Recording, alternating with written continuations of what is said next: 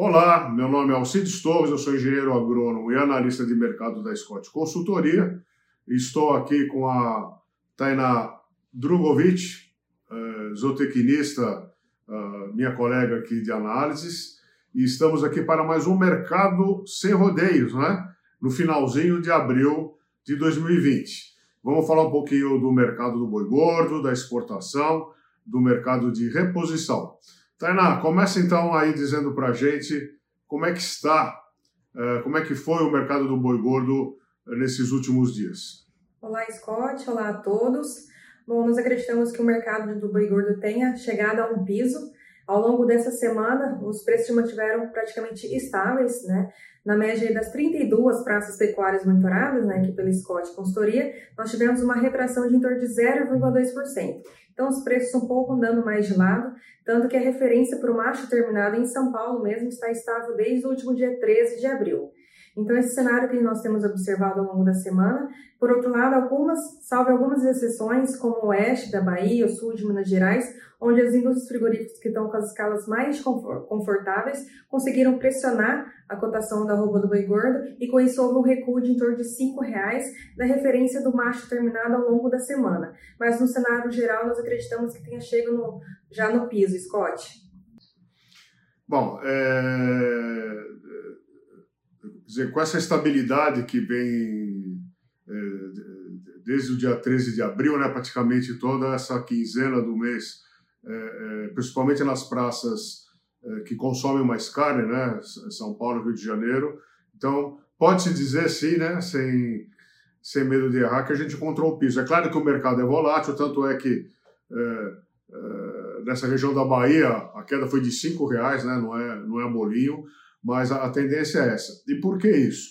Porque a gente acredita que a, a, a maior quantidade de gado ofertado em função aí da senescência do capim e da transição chuva seca, é, é, está se esgotando, ainda tem oferta, é claro, é, mas a gente acredita que para o próximo mês, aí, ao longo de maio, a gente tem um mercado de estabilidade para alta, porque aí sim a gente está em plena entre safra do boi. Não é?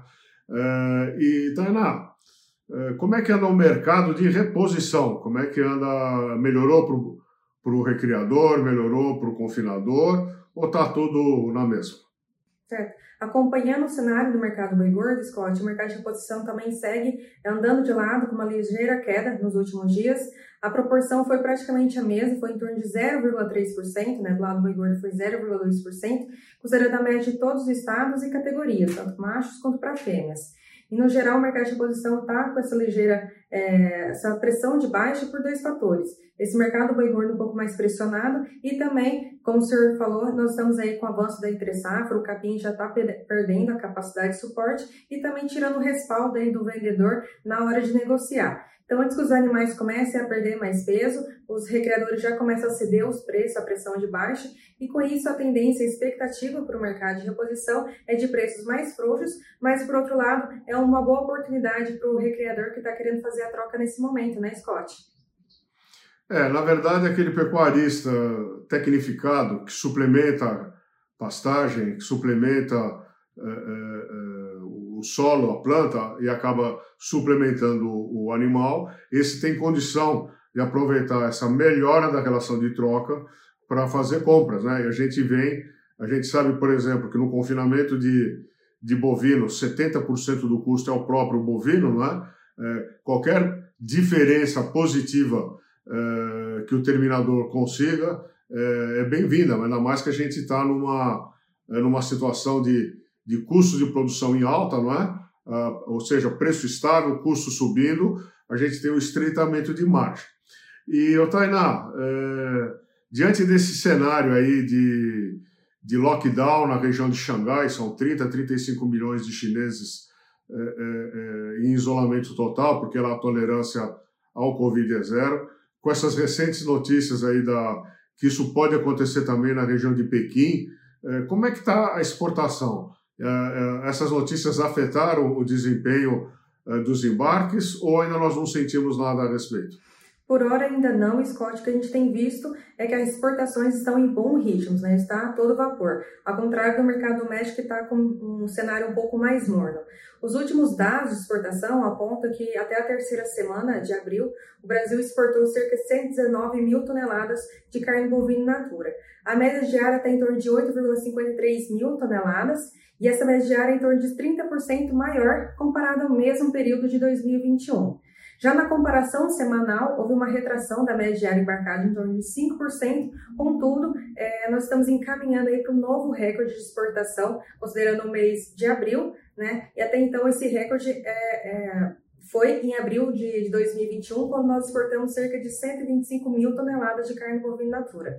Então a gente está encaminhando aí para um novo recorde, vamos continuar acompanhando, né, Scott? É, é quer dizer, temos que, que observar o mês de abril, não é? Porque eh, se foi recorde em abril de 2021 e se não for recorde agora, vai estar muito próximo, quer dizer que a gente tem aí uma concentração de compras uh, nesse período. Uh, e, e, por falar aí uh, em reposição, que a gente falou no, no nossa conversa anterior, eu queria aproveitar aqui a ocasião e convidá-los todos a participarem do encontro de confinamento e de recriadores que acontece regularmente em Ribeirão Preto. Esse ano acontecerá do dia 17 ao dia 20 de maio. Né? Uh, uh, esse, esse ciclo de, de palestras foi interrompido em função da, da pandemia, né? e nós estamos retomando isso agora. E estamos lá com palestrantes de reputação ilibada, com informações moderna sobre a produção eh, pecuária intensiva, confinamento e semi-confinamento. Teremos abordagens com relação também à recria, nesse caso vamos falar também de pastagens, de fertilização de pastagem, etc. Eh, e, é claro, vamos abordar o mercado e, e os cenários né, do que deve acontecer para essas duas atividades importantes da pecuária de corte, que é o confinamento de bovinos, o semi-confinamento de bovinos e a recria de bovinos, né, para a gente ver uh, o, o, que nos aguarda pela frente.